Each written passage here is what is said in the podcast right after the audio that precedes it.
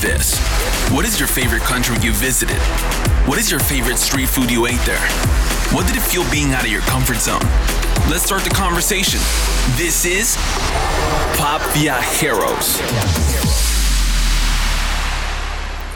Hola chicos, ¿cómo están? Bienvenidos de vuelta a este nuestro podcast, tu podcast, Pop Viajeros.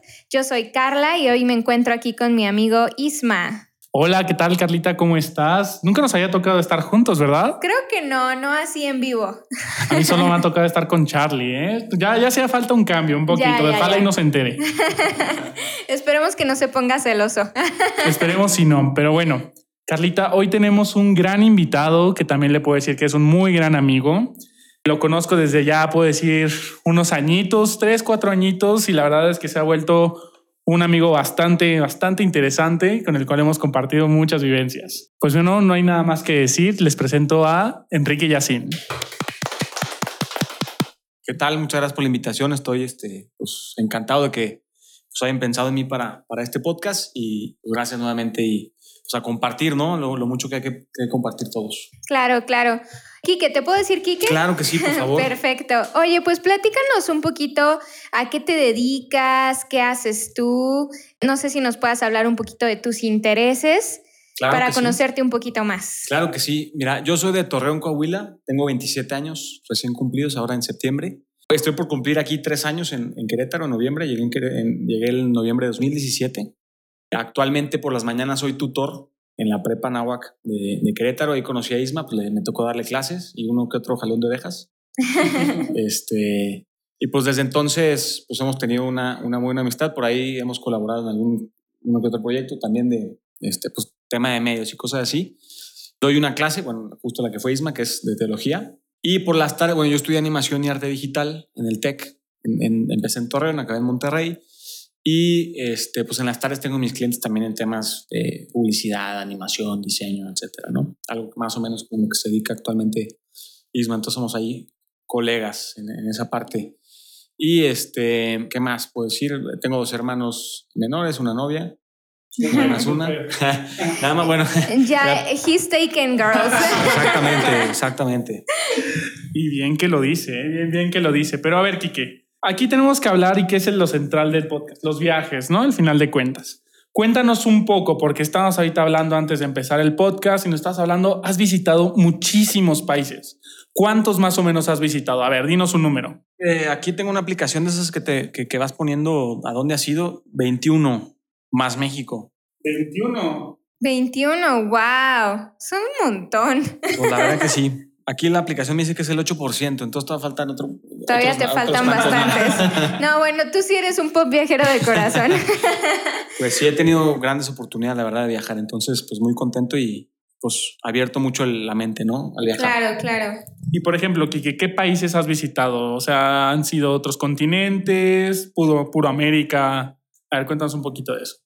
Mira, este, pues aquí digo, ya tengo mi acordeón. Alemania, Argentina, Austria, Bélgica, Brasil, España, Estados Unidos, Francia, Grecia, Hungría, Irlanda, Israel, Italia, Países Bajos, Panamá, Polonia, Reino Unido, República Checa, Suiza, Uruguay y la Ciudad del Vaticano. Wow, esa es ese es todo un repertorio.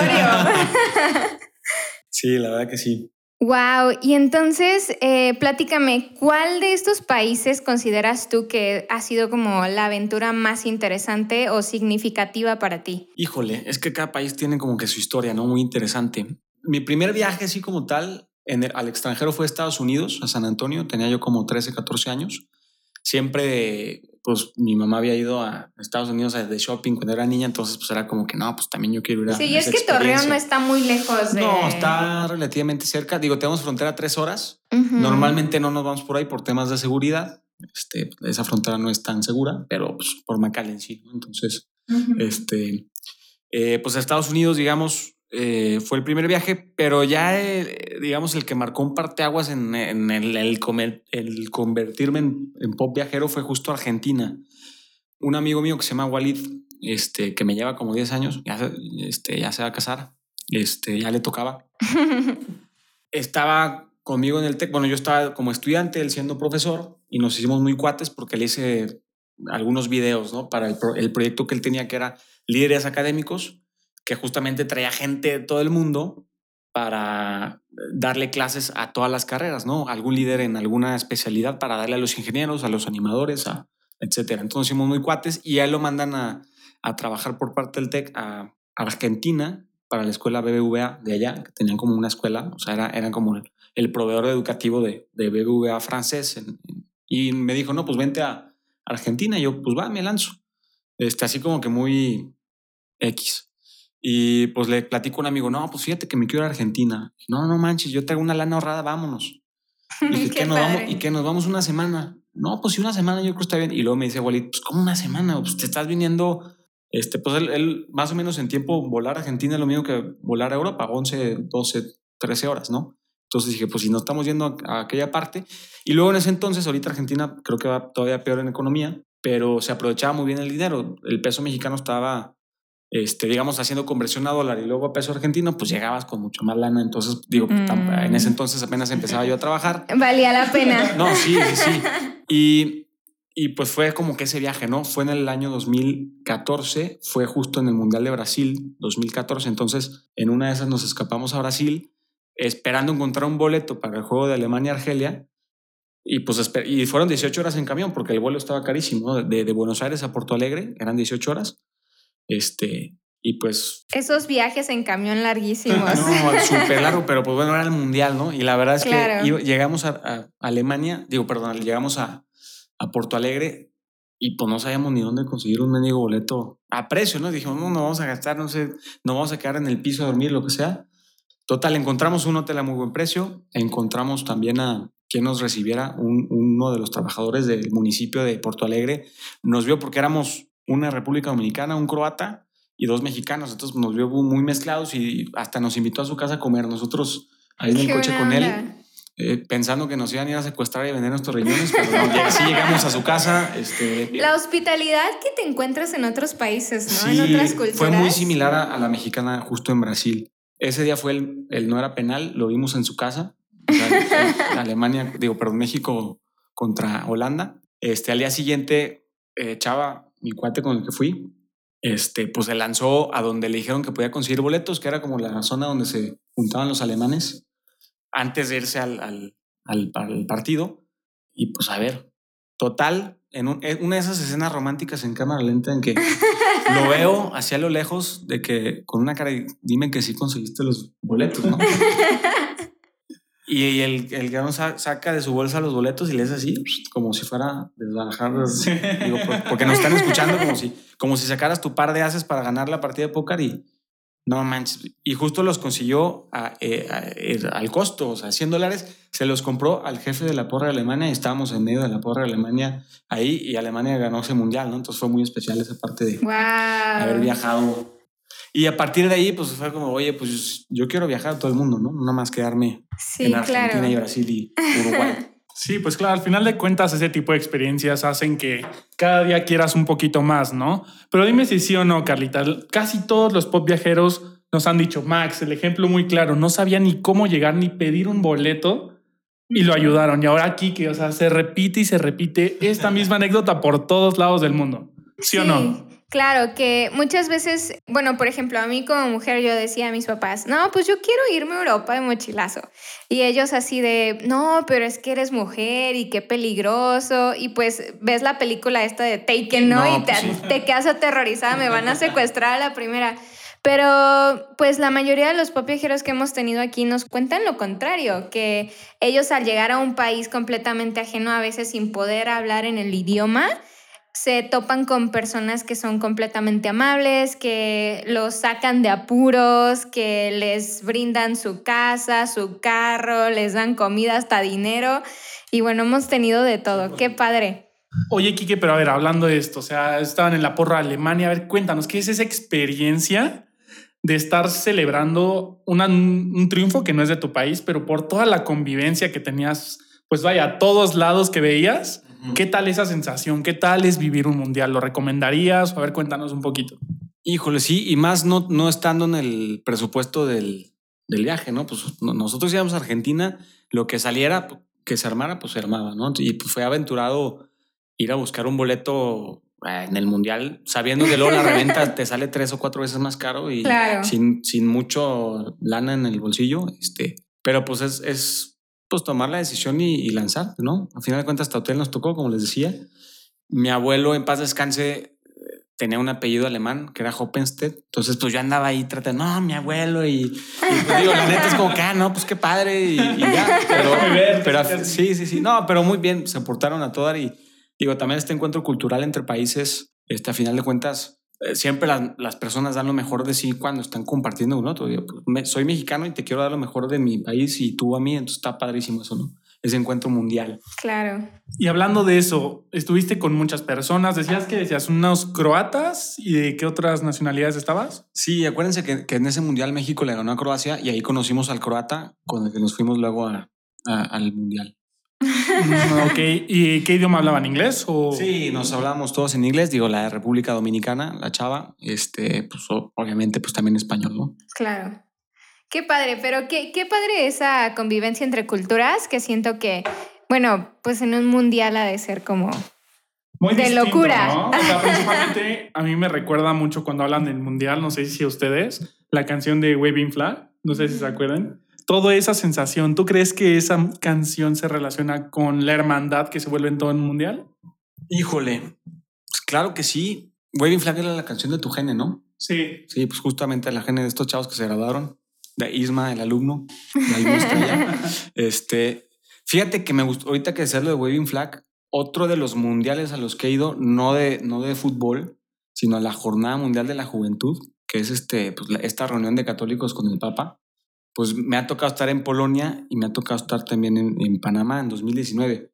Creo que también se vive un ambiente súper especial porque también es un intercambio cultural. Ahí tengo fotos de la enorme cantidad de banderas, porque en un mundial van 32 países, acá no, acá eran 80 países, ¿no? 80 diferentes banderas y pues ves a puros chavos y una energía impresionante y todo. Este, y pues yo creo que también esa es una de las experiencias también muy, muy buenas de, de viajar en ese Claro. aspecto de en intercambio cultural. Claro, eso, bueno, creo que lo hemos platicado ya varias veces aquí. eh, todos esos encuentros culturales te enriquecen mucho como persona y bueno, creo que son cosas que no puedes, mm, bueno, que marcan tu vida, ¿no? Que definitivamente después de eso no eres la misma persona. Sí, no, definitivamente no. Oye, pues qué padre estos viajes que nos platicas y este, a- algo comentábamos de que eres muy dado como a la espiritualidad y que has viajado un poquito por esta cuestión y ahorita lo acabas de mencionar. ¿Nos puedes platicar un poquito más de este tema? Mira, a mí me gusta llamarlo como turismo religioso, porque digo, sí,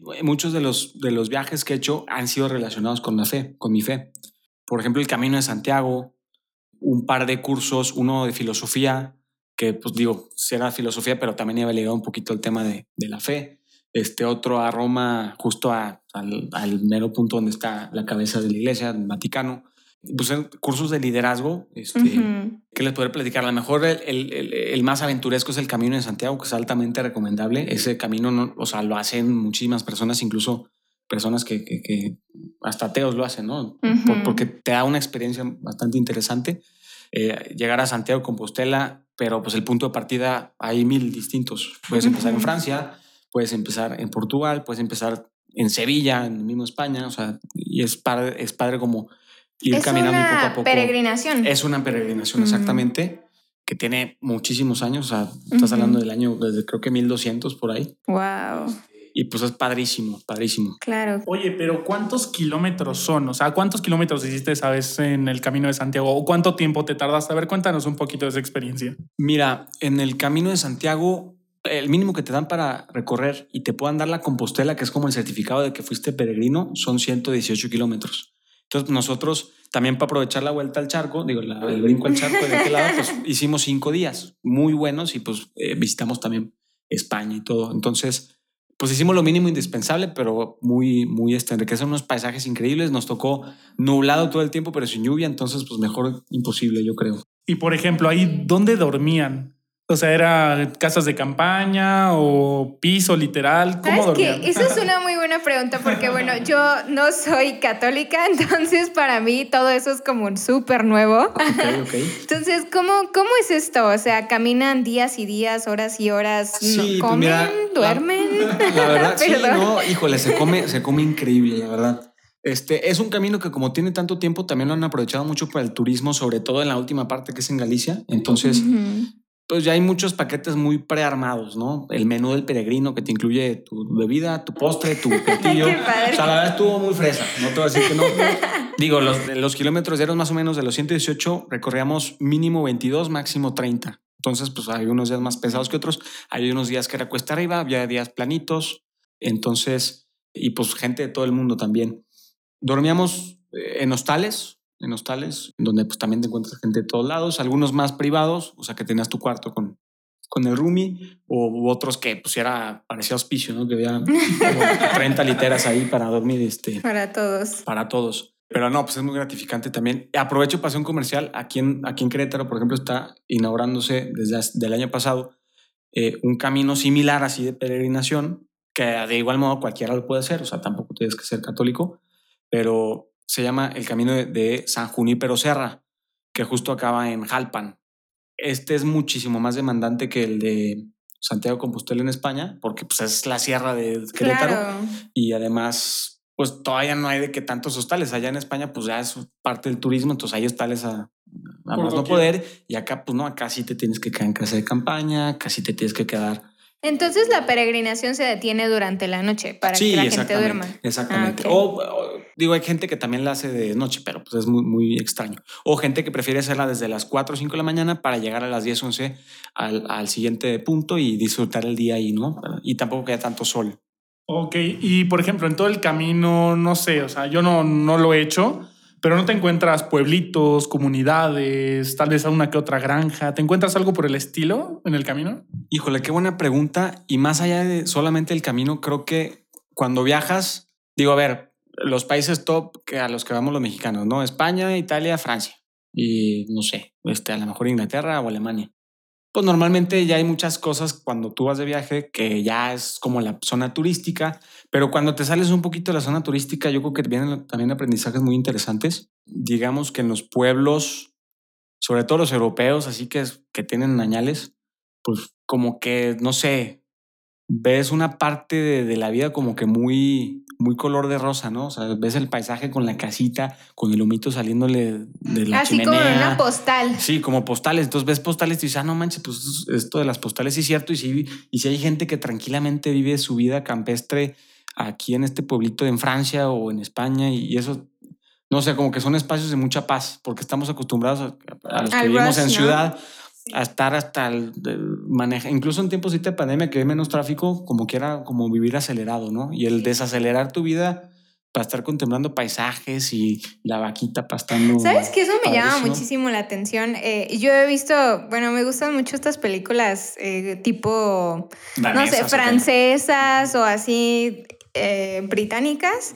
Y así de ese tipo de gente que vive en un pueblito, que come la comida, pues que se cultiva entre los vecinos, así bien Heidi entre las Sí, montañas. exactamente, super Heidi. Sí, pero es un contraste bien, o sea, tú, bueno, cuando pensamos en Europa, siempre pensamos, ay, Inglaterra, La Torre Londres, Eiffel, la. Torre Eiffel, pero esos lugares, o sea, están súper poblados y no es como la cultura como tal europea, la cultura es de esas, como en los pueblitos, ¿no? O sea, ahí hay muchísima gente que, que vive así aún en esos lugares, ¿no? Tenemos una amiga por ahí francesa, Camille, si nos estás escuchando, saludos.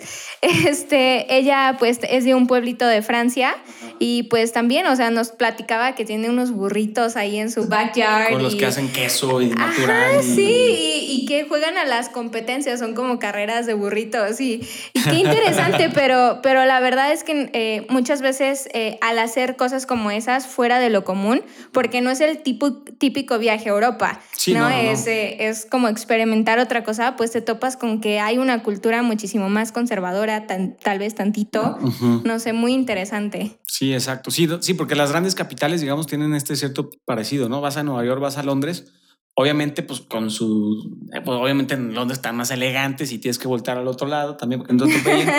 Pero sí, o sea, estoy de acuerdo con eso, porque al final de cuentas en estas ciudades hay gente de todo el mundo que está padrísimo, pero ah, la cultura como tal, pues está, pues como aquí, me imagino, ahorita que mencionabas, pues cuando vimos, me imagino que todos hemos visto la película de Coco, pues Sí. va y dices, eso es México, ¿no? O sea, no tanto el ajetreo de la ciudad y todo, sino pues el pueblito y que la abuela que te da muchos tamales y que el chanclazo y esa es, esa es la cultura, esa es la cultura, ¿verdad? Sí. Y, y, pues es como lo, lo, verdadero que hay que ir a conocer, ¿no? Y oye, justamente hablando de eso, decías abuelita y eso, esta cultura.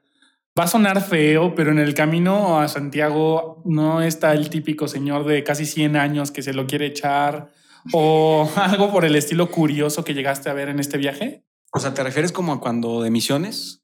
Eh, no, en el de Santiago. Ah, ya, ya, que se quiere echar el camino. Ay, pues yo ya me estaba imaginando cosas más.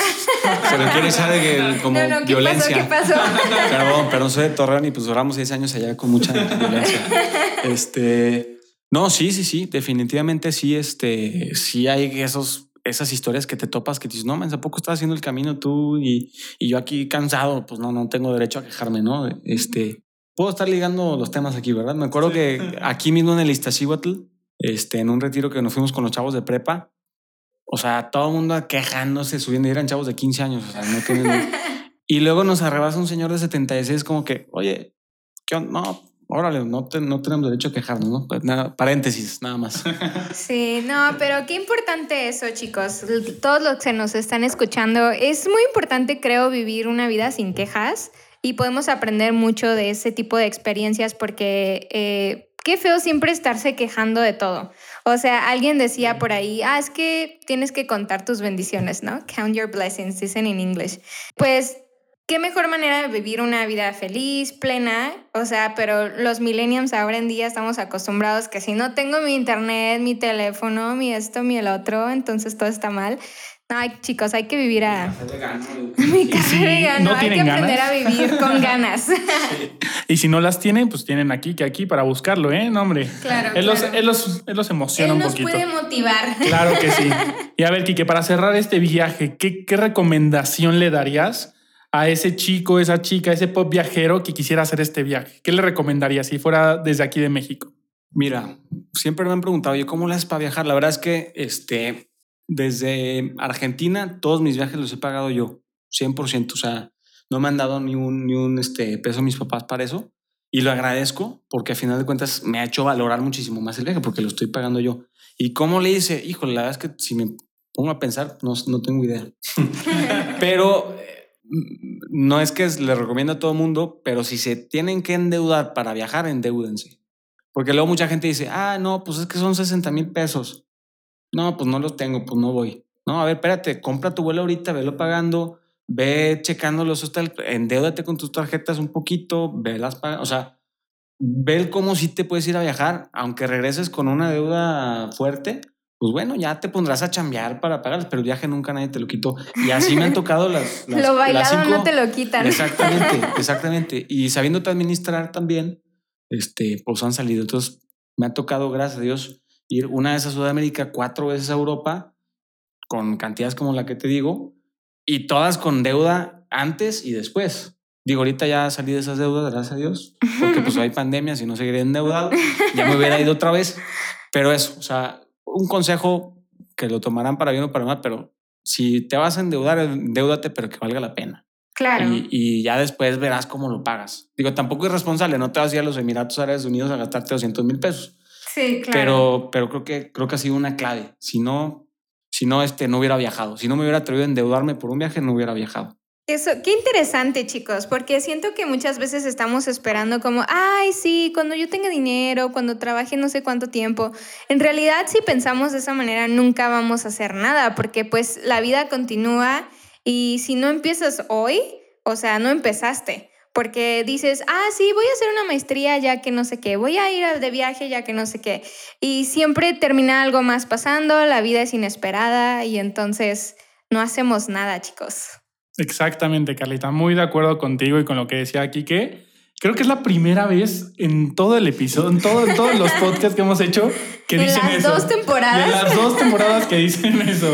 Ya lo deberíamos haber dicho.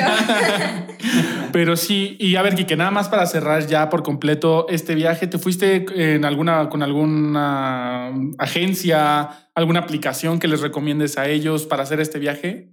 Eh, sí se pueden decir, bueno, ya dije varias marcas, ¿no? Aquí, bueno, no, no sé, pero aquí tengo mi- justo mi, mis apps, ¿no? Kiwi, ahí te vas en kiwi.com, ahí yo creo que he encontrado los viajes más baratos por las conexiones que ha habido y súper bien y con garantía, no se me ha habido ningún vuelo hasta ahorita. Este, para vuelos, Omio, que antes tenía otro nombre, creo que era Eurotrip o Euro no sé qué, Eurotrain, algo así, que pues también te saca todos los temas de los autobuses, los aviones int- intereuropeos, Hostel World, que es pues, como un Airbnb. Sí. El Airbnb ta- también, pero el Airbnb creo que eh, mi experiencia es muy caro pues, en Europa. Este, Ok. Ese es un buen tip porque, por ejemplo, Sí. aquí en México es súper común el Airbnb para todo eso. Así, Exacto. Airbnb. A mí me salió muy caro, o sea, me ha salido mucho más barato Hostel World, que pues es- también vas ahí al hospicio con 40, 40 camas este, dobles. digo, Y te toca hasta el final. Y me toca hasta el final y, y, este, bien lejos del baño, ¿no? pero, pero a fin de cuentas, pues vas nomás a eso, ¿no? Con las aplicaciones, eso. Súper. No, pues muy buenos tips, Kike. Muchísimas gracias por eso. Eh, Y ahora, Kike, a ver, ya hablamos de Brasil. De Brasil, ya hablamos de Argentina, hablamos de este, el camino a Santiago. ¿Qué otro viaje has hecho? Así que diga, ¿sabes qué? No lo cambiaría por nada en el mundo. Híjole, yo creo que eh, España en general me gustó muchísimo. O sea, hicimos el Camino de Santiago, pero pues toda España, porque al final de cuentas, pues la hispanidad que la acabamos de celebrar el 12 de octubre, pues sí es esta parte heredada. O sea, vas al país que te heredó muchas de las costumbres que tienes, ¿no? Y muchos de los nombres de las ciudades, como Guadalajara, este, o por ejemplo, digo, relaciono la Talavera eh, en Puebla que es esta, esta cerámica como azul con blanco que viene de Sevilla, ese tipo de cosas, pues es como decir, estoy viniendo al origen que, que me dio mucha parte de mi cultura, digo, más en conjunto con, con la mexicana, que es el mestizaje. Entonces, este, yo creo que España. Grecia me llamó mucho la atención también, porque pues yo iba con una expectativa altísima. En, bueno, Atenas, porque Grecia, bueno, también hay unas islas que pues, ya no alcanzamos por tiempo a ir. Bueno, por tiempo y por presupuesto también este, porque son más caras. Pero el llegar a Atenas, yo me esperaba, pues, digo, Atenas es la cumbre de la civilización y de las artes y de la cultura y de la filosofía y todo, ¿no? pues Aristóteles y compañía. Y estaba feísima la ciudad, o sea, horrible, todo grafiteado, mal. La única parte bonita, pues, era la parte del Partenón, donde estaba todo cuidado, pero estás hablando de que nada más esa zona, más allá, estaba feo y sentías que te iban a navajear en cualquier esquina. Este, entonces, pues, fue un, fue un choque importante, ¿no? Imagínate, Carlita dice eso y Kike es del norte. Bueno, O sea, Pues sí, pero ya no tengo contactos. esa es una muy buena excusa. pero bueno, Kike. Y mira, todo esto la verdad es que eres todo un personaje en el sentido, no, pero en el sentido bueno, en el sentido bueno. La verdad es que toda la parte espiritual que nos está comentando es muy distinto a lo que normalmente hablamos.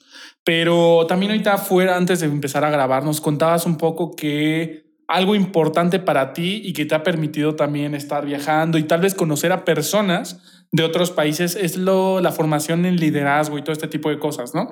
Coméntanos un poco de eso.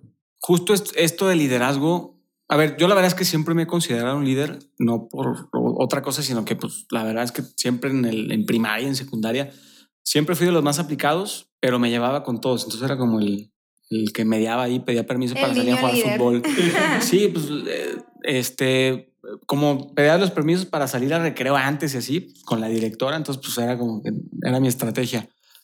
Pero bueno, ya concretamente el tema del liderazgo, cuando hice este camino de Santiago, que era, era como mi viaje de graduación de universidad, ¿no? Decía, a ver, me gradué en mayo de 2017, el viaje era en verano, y antes de irnos al camino de Santiago, que lo hice con el padre Aníbal, que es muy amigo mío, un saludo, le voy a mandar el podcast, me dice, oye, no, pero antes de irnos a- a- al Camino de Santiago, vente a Nueva York dos semanas para que se hace staff en un curso de chavos de prepa. Yo de qué, qué necesidad tengo de estar cuidando chamacos, ¿verdad? Aunque pues, ahorita eso me dedico.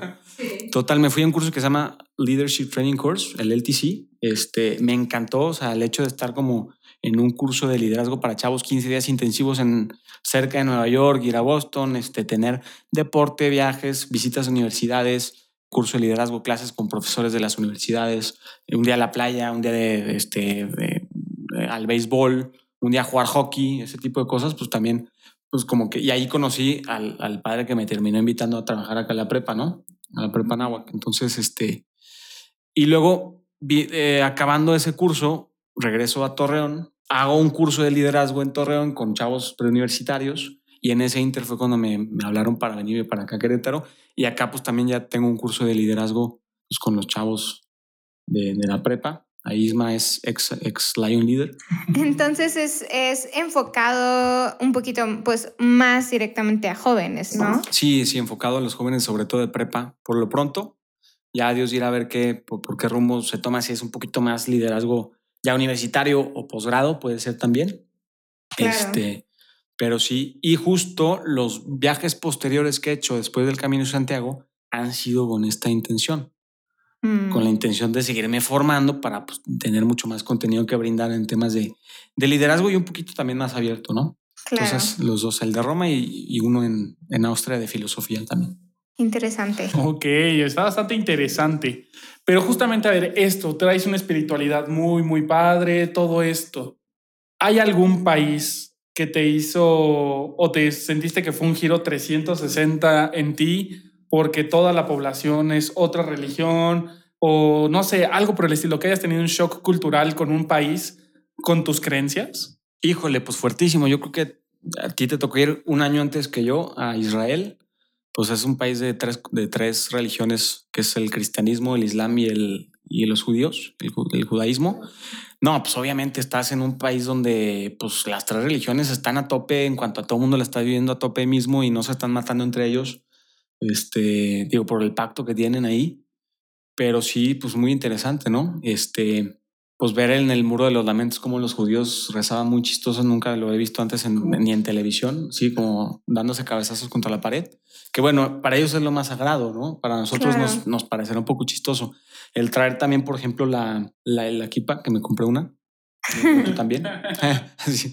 Es que, es que parecía, parecía un, este, como de fútbol, un balón de Sí. fútbol. Me llamó la atención. Este, pero sí, es muy interesante saber, por ejemplo, que en, la, en, en el templo, digamos, uno de los templos más sagrados para el cristianismo, no nada más el, el catolicismo, sino los ortodoxos y los, este, pues los mismos eh, protestantes, Ujú. etcétera. eh, la puerta del templo donde está el Sagrado Sepulcro, que es donde resucitó Cristo, pues la, la puerta, los dueños de las llaves y los que la abren, los que la cierran son musulmanes. Entonces, como que tú dices, ¿cómo? Pues bueno, no sé en qué punto, la verdad eh, me faltaría investigar, pero qué punto de la historia, este, pues fueron los musulmanes, alguna familia musulmana que es el dueño de las llaves de un templo que no es de su religión, está muy interesante. Y luego escuchar también el cántico del, no, no me acuerdo cómo se llama el cántico este que ponían cada cinco horas para que se Ah, hincaran. eh, Es el choque de las mezquitas, ¿no? Es- el de la Exactamente. mezquita, Entonces, sí. pues también es interesante escuchar el árabe de fondo, este, Es como interesante pensar que es como tierra de nadie, ¿no? Exacto, o sí. sea, como que está tan influenciado por tantas ideologías. ujú, exactamente. Sí, y estaba mu- bastante interesante. Yo cuando fui también, palabras que yo me volví fan, no sé si te acuerdas, yala, yala, yala. sh- ¿Qué otra cosa usaban? El... ¿Cuál? Bueno, pero más como entre nosotros. Sí. Y cosas por el estilo. Pero sí, como dices, Tequique, sí es un shock cultural muy grande. Principalmente yo lo vi cuando fui en el Shabbat. No sé si a ti te pasó. No me tocó el Shabbat. No te tocó Shabbat. A mí me tocó un Shabbat. Mira, para los que no sepan, el Shabbat es como eh, el día de descanso para los judíos. Como el domingo, ¿no? Ándale, pero es muy extremista. O sea, No puedes levantar así ni una mano. a mí me tocó eh, a tal grado ir a comprar como un tipo Oxxo de allá, papel de baño que estaba cortado porque ni siquiera cortan el papel de baño. Ay, Dejan, ay. ¿verdad? O sea, las luces prendidas. Las luces prendidas porque no pueden encender nada por el estilo y están por completo. No, a mí me fascinó su vestimenta. O sea, ves a niños con sus caireles, sombrerotes, barbotas. O sea, está bien- no, está, la verdad es que es una experiencia bien, bien, bien padre, recomendada para todos al 100%. Definitivamente mi siguiente viaje. Y hablando de esto, Kike, estando ahí, todo esto, ya ves que dicen que los árabes y toda esta, esta, esta zona son muy buenos para vender. ¿En algún momento te estafaron? Mira, no sé, porque no he comparado precios o no he preguntado. Este, pues espero que no me hayan estafado, la verdad. No, la verdad es que no compré, creo que ninguna cosa innecesaria. O sea, pues souvenirs bien en tiendas donde nos decía el guía, no, aquí sí compren, aquí no compren. La verdad es que creo, creo y espero que no. A menos que yo me haya dado cuenta, no, no me, no me estafaron.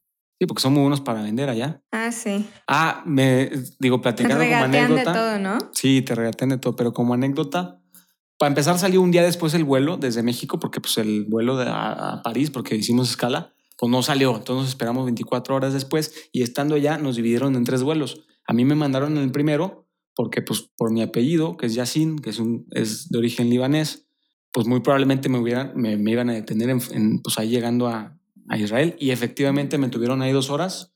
Este, no les voy a platicar qué me hicieron. No, la verdad no me hicieron nada. La verdad se portaron a todas. Este, pero sí me investigaron. Digo, pues a qué vienes? O sea, pues tú Sí. eres palestino de, de tu tatarabuelo o tu bisabuelo.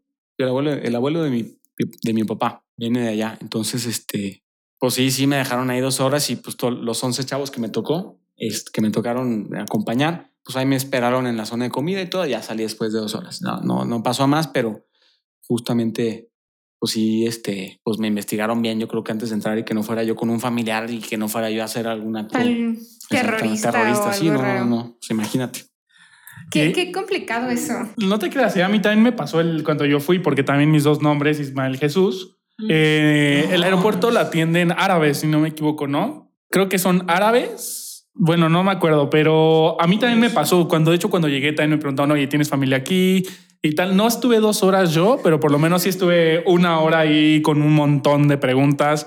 A mí me estaba dando miedo porque se llevaron mi pasaporte y esperando a que me lo dieran y todo eso. También conozco la experiencia. Sí es un poquito feo, ¿eh? Sí, pero bueno, vale la pena el viaje, ¿no? Sí, no, la verdad al 100%, sí o no, Quique. No, la verdad sí. Yo creo que una de las ciudades que más me ha gustado es justamente Jerusalén, o sea, porque pues tiene cierto encanto que, que no encuentras en ningún otro lado. Pero ¿por La qué? piedra blanca. No, no sé, eh, me gustó mucho este, pues el ir caminando por sus calles, ¿no? Me gustó bastante. O sea, como ir puebleando, que pues no era pueblo, pero por Jerusalén y la muralla y todo muy limpio también.